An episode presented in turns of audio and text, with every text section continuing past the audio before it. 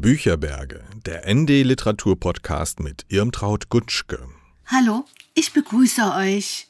Hier ist wieder mal Irmtraut Gutschke, aber diesmal mit einer Sonderausgabe des ND Podcasts, die dem 10. Mai gewidmet ist und die wir sozusagen kollektiv erstellt haben.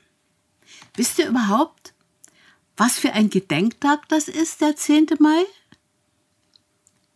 Nicht der Welttag des Buches, der war am 23. April. Der 10. Mai aber weist als Tag des freien Buches in dunkle deutsche Vergangenheit. Es ist ein Tag der Erinnerung an die Bücherverbrennungen, die schon kurz nach Hitlers Machtergreifung eine öffentlichkeitswirksame Wende in Richtung narzisstischer Erziehung einleiteten, geplant von der NSDAP, der Hitlerjugend, Körperschaften der SA und dem nationalsozialistischen deutschen Studentenpunkt. Ein schauriges Propagandaereignis. In 22 deutschen Städten wurden Zehntausende Bücher von jüdischen, marxistischen, pazifistischen oder sonst wie unliebsamen Schriftstellern konfisziert und verbrannt.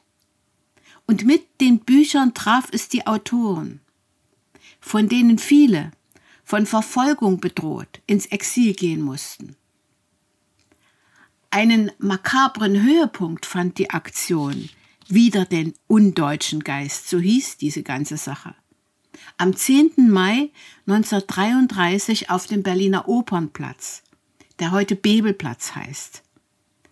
Es schaudert ein bei der Vorstellung, dass es damals vornehmlich auch Studenten und Professoren waren, die sich unter Gejohle dem NS-Staat andienten und Bücher auf Scheiterhaufen warfen. Man wünscht sich ja, dass gerade Menschen des Geistes sich nicht für machtpolitische Zwecke missbrauchen lassen. Aber so ist es eben leider nicht immer. Auf dem Bebelplatz in Berlin erinnert eine ins Pflaster eingelassene Glasplatte an die Bücherverbrennung.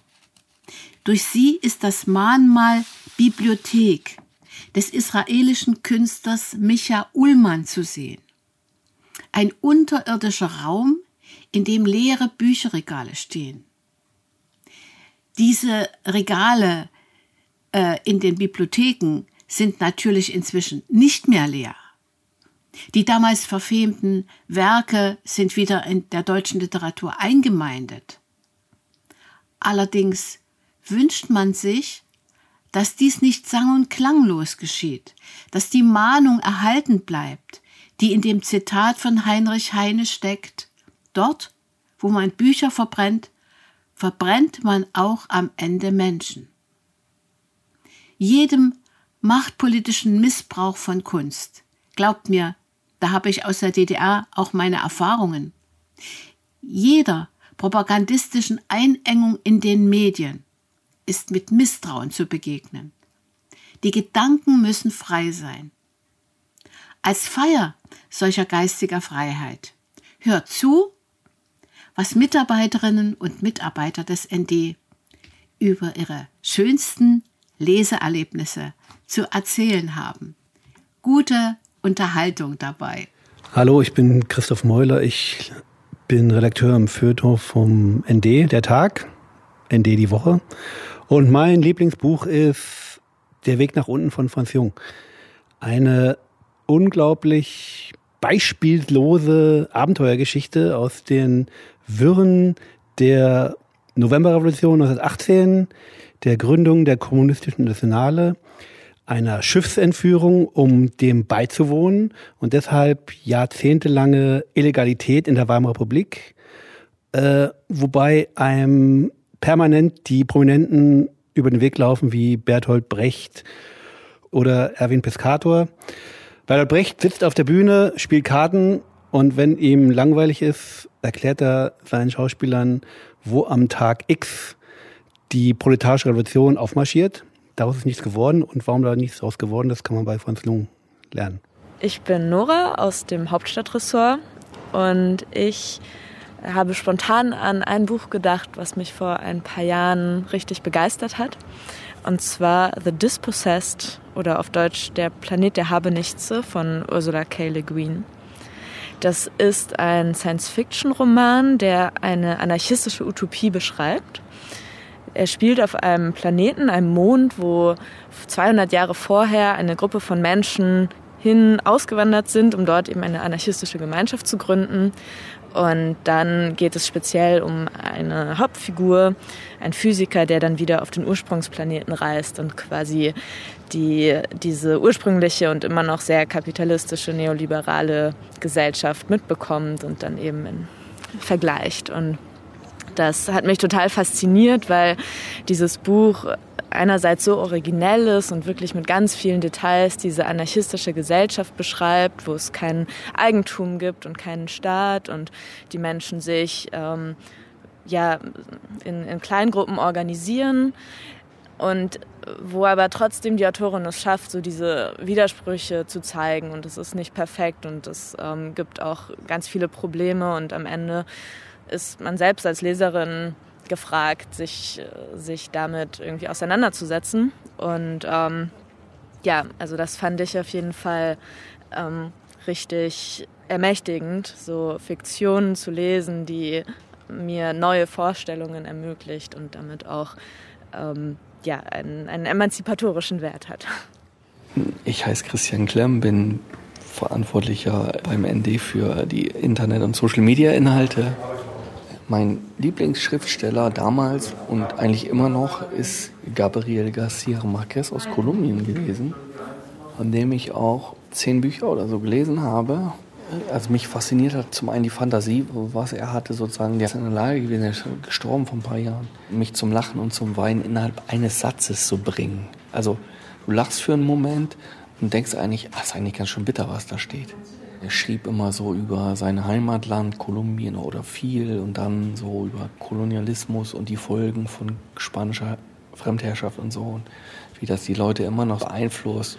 Ich bin Luisa Braun aus dem Berlin-Ressort und da zuständig für Klimathemen und für den Berlin-Newsletter Muckefuck.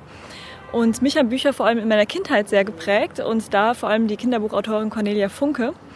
Äh, ich bin in der Grundschulzeit mit den wilden Hühnern so ein bisschen groß geworden, habe dann später Drachenreiter, Herr der Liebe und ganz viele andere Bücher gelesen und schließlich die sehr bekannt gewordene Tintenherz-Trilogie. Und mich fasziniert an allen Büchern von Cornelia Funke diese unendliche Fantasie, mit der sie magische Welten und Wesen erschafft. Und auch, dass viele ihrer ProtagonistInnen äh, so starke Mädchencharaktere sind. Also mit denen ich mich gut identifizieren konnte, so Mädchen, die sich nichts sagen lassen, die stark sind und aber auch sehr sensible Jungen. Also ich finde, sie bricht so Geschlechterstereotype ein bisschen auf. Und ähm, ja, es hat auch was mit Selbstermächtigung zu tun, fand ich, auch wenn ich das damals als Kind vielleicht noch nicht so wahrgenommen habe. Ähm, ja, fand ich das sehr, konnte ich mich da total gut äh, reindenken und diese Geschichten miterleben. Und Schließlich Tintenherz fand ich auch so beeindruckend, weil es so eine Liebeserklärung an das Lesen ist, an die vielen Welten, die hinter den Büchern stecken und ähm, sie darin die, die Realität erschafft, dass man wirklich in Bücher eintauchen kann, also dass es wirklich möglich ist. Und ja, das fand ich immer sehr faszinierend. Und genau, es ist eigentlich auch eine Liebeserklärung an die Fantasie. Ja, nun fehlt noch Imtrod Gutschke in der Runde. Und es gibt für mich sogar ein Buch, das meinen Lebensweg bestimmte, ganz besonders bestimmte. Ohne dieses Buch würde ich jetzt wahrscheinlich gar nicht hier sitzen. Und das war sogar mit einem beinahe Verkehrsunfall verbunden. Aber wenn ich euch davon erzähle, wird dieser Podcast zu lang. Da brauche ich einfach mal mehr Zeit dazu. Und deshalb vertröste ich euch auf den 19. Mai wenn wir uns wieder auf das nd.de-bücherberge treffen. Und bis dahin alles Gute. Ich hoffe, dieser Podcast hat euch Spaß gemacht und auch ein bisschen Nachdenklichkeit beschert. Und ich wünsche euch bis dahin auch anregende Lektüre. Eure Irmtraut Gutschke.